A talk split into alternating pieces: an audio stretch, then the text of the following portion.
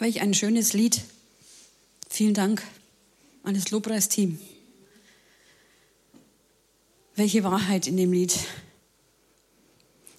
Ich möchte dafür nochmal beten. Heiliger Geist, du bist hier willkommen unter uns. Heiliger Geist, wir begehren die Gemeinschaft mit dir. Und jetzt komm und tu, was du liebst. Mal uns Jesus hier vor Augen und führ uns in alle Wahrheit hinein. Wie im Himmel, so auf Erden. Dein Reich komme, wie im Himmel, so auf Erden.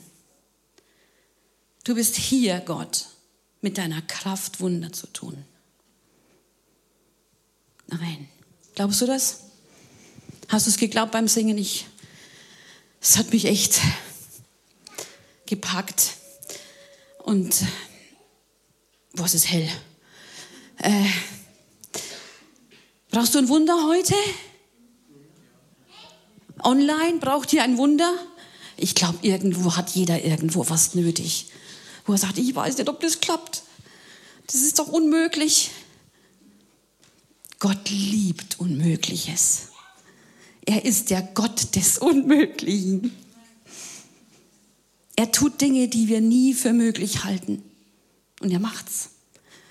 Und ich, je länger ich mit Jesus lebe und merke, wie er, wie er einfach ist, gerade so in den kleinen Dingen, das haut mich jedes Mal vom Hocker und immer mehr. Und ich stehe da und ich staune ihn an und denke mir einfach, wow, welch ein Gott. Ja, ähm, die nächsten Tage oder Sonntage stehen natürlich unter dem Weihnachtsthema. Macht euch bereit, macht dich bereit. Ich weiß nicht, wie das, wie du, was du machst, wenn du dich bereit machst. Pff, keine Ahnung, also angenommen, du wirst abgeholt zu einer Party. Machst dich zurecht, hast einen Termin ausgemacht, du strukturierst deinen Tagesablauf, weil du ja um sieben, keine Ahnung, fertig sein musst, geschniegelt und gebügelt, ne? das, an, das Outfit anziehst, weil du sagst, das sieht gut aus und so, mach dich fertig. Habt, ihr habt euch heute Morgen alle bereit gemacht, oder? Also keiner ist im Schlafanzug, wenn ich so sehe. Da tut man ja was. Und ich, ich, ich habe heute so viele Sachen dabei und ich weiß gar nicht, ob ich die euch sagen will. Ähm, mach dich bereit. Machst du dich bereit? Da kommt was auf dich zu. Es kommt was auf diese Welt zu. Da geht es um Weihnachten. Was kommt denn da auf uns zu? Der 24. Dezember? Mach dich bereit, Geschenke kaufen, Weihnachtsbaum aufstellen, schmücken, Wohnung putzen, was macht man so? Plätzchen backen? Ich habe noch kein einziges Plätzchen gebacken. Ja. Stollen, ja. Äh, Stollen backen, was man halt so macht. Das Auto putzen, sich selber putzen, was, ja, macht, äh, macht euch bereit für den 24. Und dann ist der 24. da und dann wird gestritten wie Sau. Oftmals. Also bei mir, manchmal war es so früher. Ja, alles war fertig und dann war irgendwo miese Stimmung. Macht euch bereit. Wozu machst du dich bereit? Da kommt was auf dich zu. Und es soll heute mein Thema sein, da kommt ein König auf uns zu. Auf alle. Und ich habe so das Gefühl, ich fange heute von hinten an, aber es macht nichts. Da kommt ein König auf uns zu. Und ich, ich möchte euch da mitnehmen in, diese, in dieses größere Bild von Weihnachten. Ich möchte, dass ihr mal zurücktretet, einen Schritt zurücktretet und nicht nur von heute bis zum 24. denkt, sondern ihr sollt mal zurücktreten, einen Schritt zurück machen und das, das größere Bild anschauen. Kennt ihr das? Wenn ihr so, ne, du stehst so vor dem Bild und siehst was, aber dann dreh mal zurück und schaust dir mal im Ganzen an. Dann wirkt es oft ganz anders. Und dazu möchte ich euch heute mal versuchen mitzunehmen, zurückzutreten und mal dieses größere Bild anschauen, was Gott mit dieser Welt tut, getan hat, tut und noch tun wird. Weil da kommt was auf uns zu. Da kommt ein König, da kommt ein Königreich. Ja. Gott möchte ein Königreich errichten. Dazu braucht es ja einen König. Und natürlich geht es hier um Jesus. Wir haben gerade gebetet, Heiliger Geist, mal uns Jesus hier vor Augen. Und dieses große Bild, dieses große Ganze, das die Bibel auch so zeigt im Alten und im Neuen Testament, ist ein einziges Bild von der Liebe Gottes zu seinen Menschen dass sie heil werden, dass sie zurückkommen zu ihm und dass sie versöhnt werden mit ihm und mit ihm in seinem Reich irgendwann dann auch zusammen sein werden. Das ist das ganze Bild. Diese Heilsgeschichte, die von Anfang an in der Bibel beschrieben ist. Gott hat, ich, ich konnte früher nicht so viel mit dem Alten Testament anfangen, aber ich werde immer verliebter darin, weil dieses Alte Testament ist ein einziges Bild für die Größe, für die Wiederherstellung, für die, für die Souveränität und für die Macht Gottes, das zu tun, was er von Anfang an geplant hat. Gemeinschaft mit uns zu haben in seinem Reich. Das war sein Plan von Anfang an. Und an diesem Plan hat er bis heute gearbeitet und zwar unbeirrt. Er weiß, es braucht einen König für die Königsherrschaft. Und wir sagen ja selber von Jesus, er ist der König aller Könige. Er ist der Friedefürst. Ja, er ist Wunderrat, wunderbarer Ratgeber, allmächtiger Gott, Friedensfürst, Retter, Messias. Messias, der Gesalbte, der, der, also wirklich gesalbt, der von Gott auserwählte Retter, diesen Jesus hat Gott von Anfang an auf der Agenda gehabt. Von Anfang an. Und ich, ich habe ein paar Bibelstellen dabei, ja, schon. Ähm, und ich möchte eigentlich euch bitten, dass ihr so im Alten, also vom Alten Testament herkommend, dass ihr euch da mal darauf einlasst, zu verstehen, wie Gott diesen Plan in seiner in seiner Macht, in seiner Geradheit, aber auch in seiner, in seiner Größe und Genialität durchzieht. Und weißt du was, der zieht ihn durch. Auch ab heute bis in Zukunft. Da kommt was auf uns zu. Ich habe es gesagt, mach dich bereit. Wofür? Da komme ich dazu am Schluss. Ich möchte euch einfach mal mitnehmen am Anfang nach dem Sündenfall. Ja, ähm, der Mensch hat mehr oder weniger die Gemeinschaft mit Gott verloren. Und sofort sagt Jesus, äh, sagt, äh, sagt das Wort Gottes, kommt, es wird, es wird etwas passieren, was diesen Sündenfall kurieren wird. 1. Mose 3,15. Ich will Feindschaft setzen zwischen dir und dem Weibe und zwischen deinem Samen und ihrem Samen der soll dir den Kopf zertreten und du sollst ihm die Ferse zertreten. Das ist so der erste Hinweis, ein ganz, ganz unkonkretes Bild auf jemanden, auf eine Frau. Und der Same dieser Frau wird der Schlange den Kopf zertreten. Ja, da steht noch nichts von Jesus, von irgendwas. Es ist ganz unkonkret, aber es ist so der erste, ja, der erste Hinweis. Und Gott macht es immer konkreter. Es, er wird immer, immer klarer in seiner Zeichnung. Ja, wie bei einem Bild, das du ganz grob erstmal anlegst, so die Umrisse, und dann geht es so an die Feinarbeit, an die Details. Und das wird immer, immer feiner. Im 1. Mose 12, 17, dann kommen wir zu Abraham. Ja, Abraham ist für jeden so ein Begriff, der Vater des Glaubens, der Urvater. In 1. Mose 12, 17 steht, dass er, also ich sage mal so, das sind zwei Kapitel, wo beschrieben ist, Abraham war schon alt, Hagar, seine Frau, äh, seine, seine, seine, seine Magd äh, wurde schwanger, weil seine Frau zu alt war, um Kinder zu kriegen. Und er wollte ja nachkommen. Gott hat ihm verheißen, dass er äh, ein großes Volk sein wird.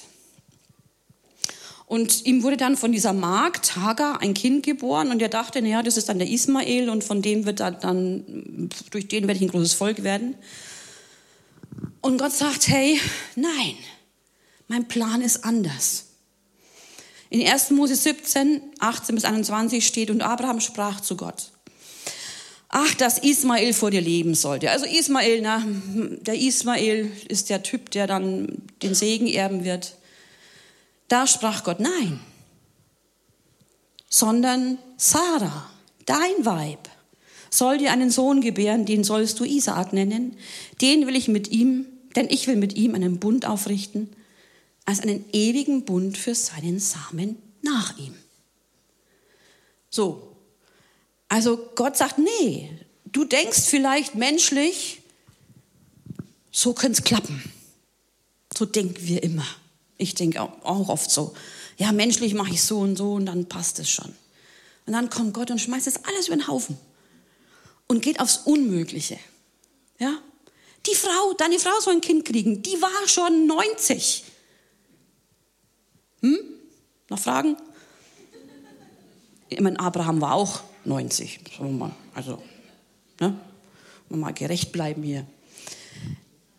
Äh, sie soll ein Kind kriegen. Ja, klar. Gott der Wunder. Gott der Unmöglichkeiten. Und sie gebar Isaak. Tatsächlich. Und jetzt wird es schon ein bisschen konkreter. Ähm, Isaak heiratet Rebekka. Beide bekommen Zwillinge, Esau und Jakob. Und Esau war der Erstgeborene. Und normalerweise geht so das, das Segensrecht auf den Erstgeborenen über. Nicht so hier. Gott macht wieder was anderes. Er überträgt die Segenslinie auf den Zweitgeborenen. In 1. Mose 28, 11 bis 14. Auf den Jakob geht's hier. Jakob aber zog von Beerseba aus und wanderte gegen Haran. Und er kam an einen Ort, wo er über Nacht blieb, denn die Sonne war untergegangen. Und er nahm von den Steinen jenes Orts und legte sie unter sein Haupt und legte sich an dem Ort schlafen. Und ihm träumte. Und siehe, eine Leiter war auf die Erde gestellt. Die rührte mit der Spitze an den Himmel und siehe, die Engel Gottes stiegen daran auf und nieder. Und siehe, der Herr stand oben darauf und sprach, ich bin der Herr, der Gott deines Vaters Abraham und der Gott Isaaks. Das Land, darauf du liegst, will ich dir und deinem Samen geben. Und dein Same soll werden wie der Staub der Erde. Gegen Abend und Morgen Mitternacht und Mittag sollst du dich ausbreiten. Und durch dich und deinen Samen sollen alle Geschlechter auf Erden gesegnet werden. Alle Geschlechter. Das ist schon mal eine Hausnummer.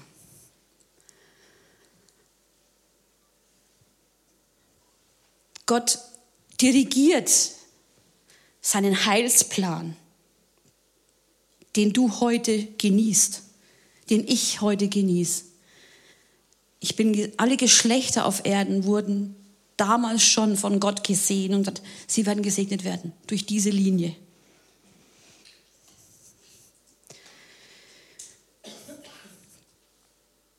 Jakob hatte zwölf Söhne.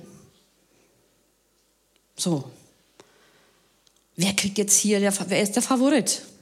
Durch wen wird diese Linie weitergehen? Zwölf Söhne es gab so Favoriten, der Erstgeborene, das war der Ruben.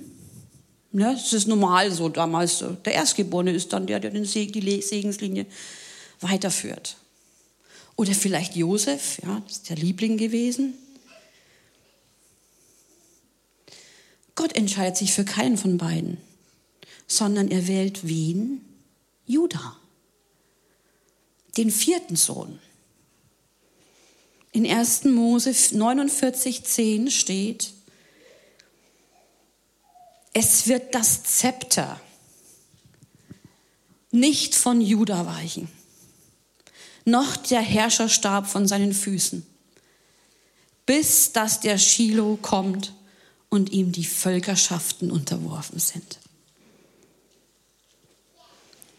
Das Zepter, Zepter ist so ein Symbol für Regentschaft, für die königliche Macht, die königliche Macht. Und dieses Zepter wird nicht von Juda weichen. Bis das der Shiloh, der Friedensbringer heißt es auf Hebräisch, ich habe es mal gegoogelt, kommt, bis dass dieser Friedensbringer kommt und ihm die Völkerschaften unterworfen sind. Also Juda, aus Juda muss der Messias kommen. Das wussten die Juden alle. Der Messias muss aus dem Stamme Juda kommen. In der Bibel gibt es ein Königsgesetz. Dieser Königs, also dieser Königskult bei den bei den Juden, sie waren schon immer theokratisch. Also Gott wollte schon immer, dass er ihr König ist. Aber wenn sie schon einen anderen König wollten, der also nicht, also der so wie alle anderen Völker auch über sie herrscht, dann sagt Gott äh, in diesem Königsgesetz, ich lese es euch mal vor, das steht im 5. Mose, ich glaube, ich habe es euch gar nicht geschickt, 17. Wenn du, wenn du in das Land kommst, das der Herr dein Gott dir geben wird, und es einnimmst und darin wohnst und alsdann sagst, ich will einen König über mich setzen, wie alle Völker, die um mich her sind, so sollst du den zum König über dich setzen, den der Herr, dein Gott, erwählen wird. Und nicht die Erbfolge und nicht die äh, Erstgeburtsrechtsfolge sondern Gott sagt, wer der König sein soll. Weil die Geschichte der, der Könige in Israel ist eine lange Geschichte und auch eine oftmals sehr traurige Geschichte, weil es Könige waren, die waren eine Katastrophe. Die waren halt in der Erbfolge, ja super, aber sie waren nicht von Gott geplant. Und deswegen hat Gott diesen König, diesen, diesen Messias, diesen Erlöser, diesen Gesalbten, durch die ganze Geschichte hindurch auf dem Schirm. Er weiß, er ist der König der Könige. Er wird der sein, der das tut, was kein irdischer König tun kann. Und auf diesen hin hat er von Anfang an die Geschichte gelenkt und gewählt. Und dann kommt natürlich ein entscheidender König nach ungefähr 470 Jahren, kommen wir zu David. Jetzt wird es noch konkreter. Dieses Bild von, vom Anfang, ja, jetzt sind wir schon bei Judah, jetzt, jetzt kommt ein Name ins Spiel, ein David, ein Thron Davids. Und der Prophet Nathan prophezeit zu David im 2. Samuel 7, 12 bis 13. Wenn deine Tage, also zu, zu David sagt er das, wenn deine Tage erfüllt sind und du bei deinen Vätern liegst, also wenn du gestorben bist, so will ich deinen Samen nach dir erwecken, der aus deinem Leibe kommen wird und will sein Königtum befestigen. Der soll meinem Namen ein Haus bauen und ich will den Thron seines Königreichs auf ewig befestigen. Was ist ewig? War irgendein Thron auf dieser Erde ewig bisher? Gott sagt, ich will ein Königreich aufrichten und diesen Thron werde ich auf ewig befestigen. Bedingungslos. Bedingungslos. Wenn Gott sagt ewig, dann ewig. Wenn Gott sagt ja, dann ja. Wenn Gott sagt nein, dann nein.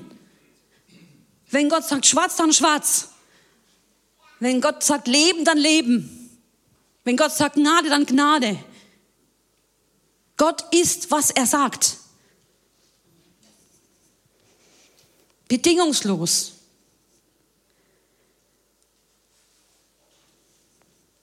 Es heißt nicht, dass dieser Thron nämlich immer besetzt sein wird mit einem König, sondern dieser Thron wird stehen. Und es kommt eine Zeit, dieses Königreich wird errichtet werden, auf ewig. Und da wird ein König drauf sitzen, auf ewig. Punkt. Und ich möchte, dass du, dass ihr das versteht, dass, dass wenn Gott etwas verspricht, wenn Gott etwas verheißt, dann ist es nicht einfach nur so was gesagt ist, sondern darfst du das nehmen. Dann nimm das und sag, Herr, du hast es verheißen. Und wenn Gott es verheißt, dann wird es so sein. Bedingungslos. Lass doch Gott auch Gott sein.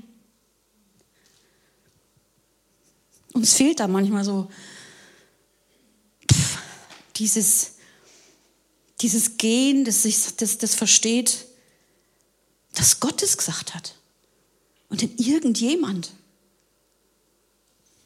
Nimm Gott beim Wort und lass es dir nicht klauen. Durch Umstände, durch Unmöglichkeiten, durch Unwägbarkeiten, durch, ja, durch, durch Verschleppung. Ja. Der Thron war verwaist. Israel hat gesündigt. David ist gestorben. Die wurden nach Babylonien geführt. Ja, es gab keinen Thron mehr.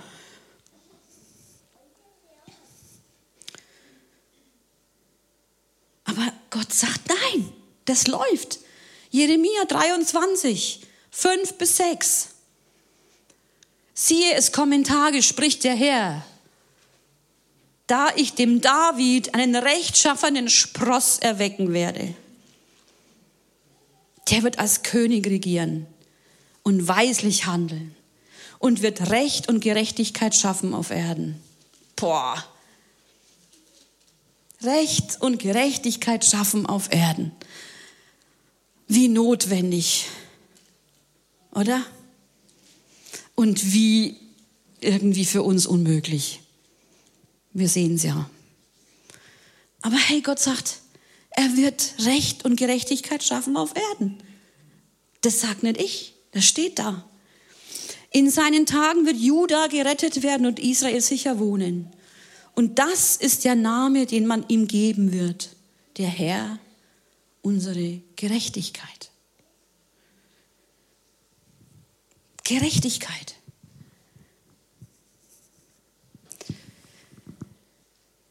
Bist du gerecht? Nee. Bin ich gerecht? Nee. Ich handle oft ungerecht, bestimmt. Ich denke ungerecht. Das ist ja noch schwieriger, gerecht zu denken. Dann redet man aber auch ungerecht. Ich bin's nicht.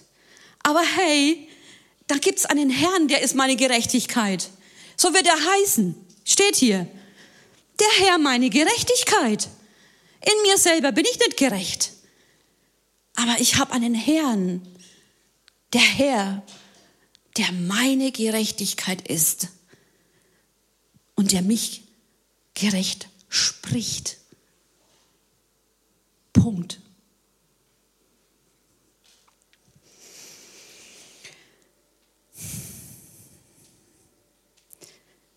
Alles, was, was so in diesem Bild jetzt immer konkreter geworden ist, im Alten Testament, diese Bibelstellen, die ich euch gegeben habe, weisen auf Jesus hin. Und das Krasse ist, dass sogar ähm, diese Abstammung Jesu von diesem Stamm Juda sogar noch mit einer Volkszählung belegt wurde. Könnt ihr euch erinnern? Ja, Josef, Maria und so, Maria schwanger. Was mussten die denn machen? Die mussten wohin gehen? In die Stadt Davids nach Bethlehem, die Geburtsstadt von Josef. Ja, die mussten da hingehen, wo sie, wo sie herstammten und sie stammten aus der David-Linie und mussten sich zählen lassen.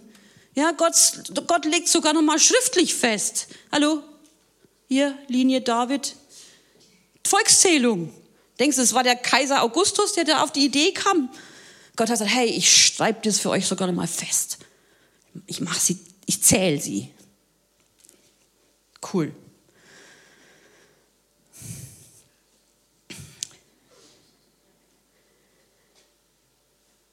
Jetzt fragt man sich, damals, diese, dieser Messias, dieser König, der kommen wird, dieses Bild, das sich so immer konkreter geworden ist, bis, ja, ich sage es mal, bis Bethlehem. Da wird nächstes, nächste Woche der Alex dazu was sagen. Wir haben uns das so ein bisschen aufgeteilt. Da fragt man sich doch dann, wieso checken die Menschen das nicht? Wieso checkt man nicht, dass Jesus dieser Messias ist? So viele Juden checken das auch noch nicht. Ja? Aber auch so viele Nichtjuden, auch Heiden, checken es nicht. Obwohl Gott einen, einen Beweis nach dem anderen liefert und sagt, hey, das ist von Anfang an bis jetzt. Er ist es. Es gibt, Achtung, ich habe es mal, äh, nicht ich, aber es gibt schlaue Bibler, die haben das nachgeschaut. Es gibt im Alten Testament, dass ich nichts Falsches sage, ähm, 322 erfüllte Prophetien, die, die in Jesus erfüllt, die Jesus erfüllt hat. Also das, das Alte Testament prophezeit 322 Dinge, tausend Jahre vorher, die dann passiert sind in Jesus Christus. Also was willst denn du noch für Beweis? Was wollen wir denn noch?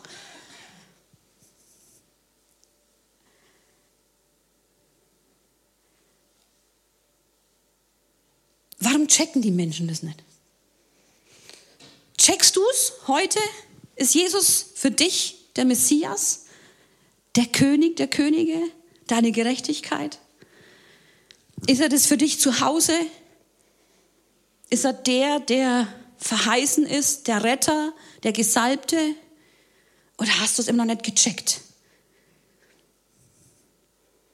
Vielleicht fehlt dir noch eine, eine, ein Punkt. Und ich glaube, das fehlt vielleicht auch den Juden damals. Weil wie kann ein König, ein Gesalbter, ein von Gott eingesetzter, ein heraus, also ein, ein Mittler eigentlich zwischen Gott und den Menschen, was damals das Verständnis von Königtum war, der das Heer und den Schutz und die Feinde besiegt hat, alles Dinge, die Gott gemacht hat. Aber wie kann so ein König sterben. Was sind das für Könige? Hä? Ja, das soll ein König sein? Verreckt jämmerlich an dem Kreuz wie ein Verbrecher? Das kannst du vergessen, das war er nicht. Weil der Thron Davids wird doch auf immer bestehen, hat es doch geholfen, ne? Im Alten Testament. Was fehlt denen? Was fehlt vielleicht dir? Weißt du was? Jesus lebt. Da gab es eine Auferstehung.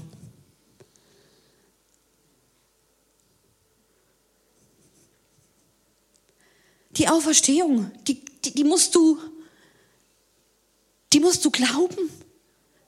Die ist genauso unmöglich und unerklärbar und für uns etwas, man sagt, unmöglich. Wie willst du den Tod sonst besiegen? Hm? Er hat ihn besiegt. Er hat Gerechtigkeit geschaffen. Und das ist genau der Punkt, der Schlüssel zu diesem König der Könige, der er ist. Und jetzt möchte ich euch zum Abschluss puh, äh, etwas vorlesen aus der Apostelgeschichte 2, 22 bis 32. Das ist diese Pfingstpredigt von Petrus. Und da sagt er, ihr israelitischen, ich lese es mal vor, ihr israelitischen Männer, also er spricht da zu den Juden, höret diese Worte. Jesus von Nazareth, einen Mann von Gott, bei euch erwiesen durch Kräfte und Wunder und Zeichen, die Gott durch ihn tat, mitten unter euch, wie ihr selbst wisst. Diesen, der nach Gottes festgesetztem Rat und Vorherwissen dahingegeben worden war, habt ihr genommen und durch der ungerechten Hände ans Kreuz geheftet und getötet. Ihn hat Gott auferweckt, indem er die Bande des Todes löste, wie es denn unmöglich war, dass er von ihm festgehalten würde. Den König der Könige, den Herrn der Herren, den Fürst des Lebens kann der Tod nicht festhalten. Und dann kommt etwas, wo er sich bezieht auf David, auf einen Psalm, den David geschrieben hat vor tausend Jahren. Psalm 16 zitiert Petrus jetzt. Denn David spricht von ihm damals. Und was spricht David von ihm? Ich sah den Herrn alle Zeit vor mir, denn er ist zu meiner Rechten, dass ich nicht wanke. Darum freut sich mein Herz und meine Zunge frohlockt. Auch mein Fleisch wird ruhen auf Hoffnung. Denn du wirst meine Seele nicht im Totenreich lassen und nicht zugeben, dass dein Heiliger die Verwesung sehe. Du hast mir kundgetan die Wege des Lebens. Du wirst mich erfüllen mit Freuden vor deinem Angesicht. Und jetzt erklärt er den Juden, diesen Psalm. Ihr Männer und Brüder, es sei mir erlaubt, freimütig zu euch zu reden. Und von dem Stammvater David. Er ist gestorben und begraben, oder? Er hat die Verwesung gesehen, oder? Und sein Grab ist unter uns bis auf diesen Tag. Der ist gestorben. Da er nun ein Prophet war und wusste, dass Gott ihm mit einem Eide verheißen hatte, jetzt kommt's, aus der Frucht seiner Lenden einen auf seinen Thron zu setzen, hat er in dieser Voraussicht von der Auferstehung Christi geredet. Dass seine Seele nicht im Totenreich gelassen werde, noch sein Fleisch die Verwesung sehe. Denn diesen Jesus hat Gott auferweckt. Dafür sind wir alle Zeugen.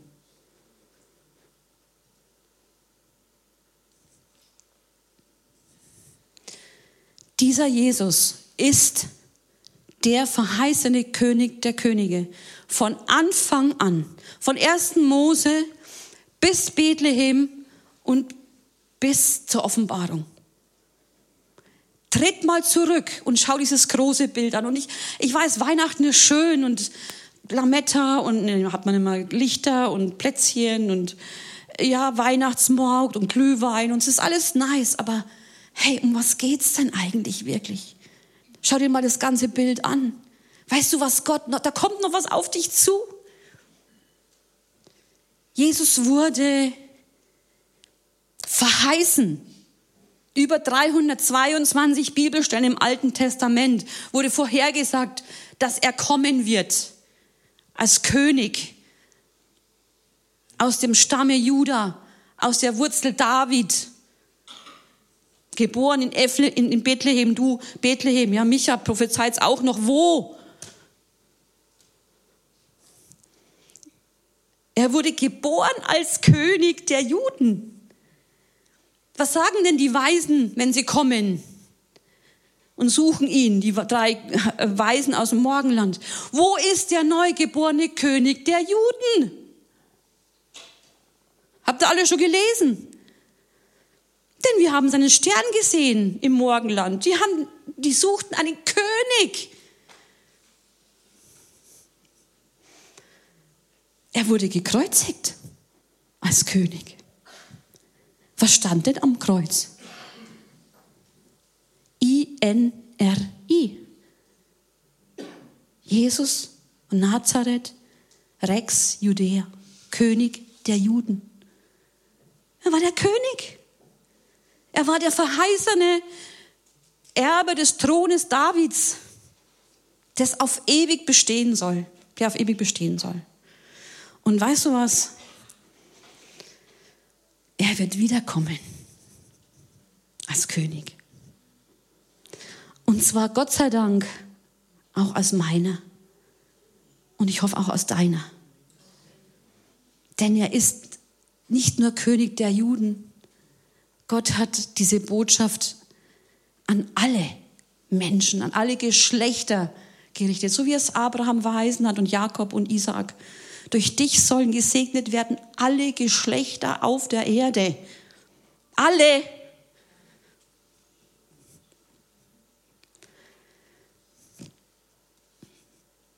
Bist du bereit? Freust du dich? Hoffst du noch? Oder weißt du schon? Ich möchte, dass du weißt, da ist ein König und der wird, der wird kommen. Egal, ob du, ob du's, also du hast eigentlich heute keine Entschuldigung mehr. Entschuldigung mehr. Du hast es gehört. Ich habe es versucht zu erklären und ich, ich bete zu Gott, dass du deine Knie beugst vor diesem König der Könige, der kommen wird. Und jedes Knie wird sich beugen und jeder Mund wird bekennen, dass Jesus Christus der Herr ist. Das wird stattfinden. Ob du dabei bist, ob du es bejahst oder nicht, das ist eigentlich egal. Mal krass gesagt. Es wird passieren. Und es gibt nichts Schöneres, wie zu wissen, dass ich ein Teil einer Königsfamilie bin, die ewig besteht. Sein Friedensreich wird kein Ende sein. Dieser Thron Davids ist sozusagen vakant. Ja. Der, der, der ist gerade nicht so besetzt. Aber dieses Friedensreich und dieser, diese Herrschaft wird angetreten werden. Es hat begonnen durch, durch diesen Tod des Königs, durch diese Auferstehung. Aber da kommt noch was auf uns zu. Machst du dich da bereit? Bist du da bereit? Ist es dein König? Hast du deine guten Sachen angezogen, damit du fertig bist zur Party? Da wartet eine Party auf uns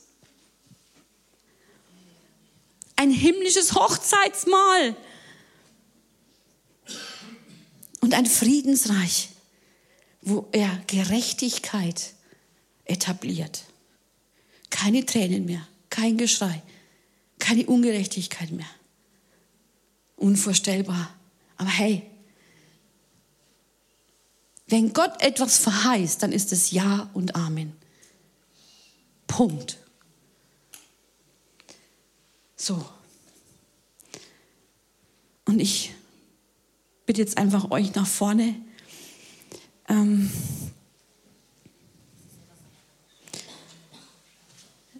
ich bete noch schnell oder so.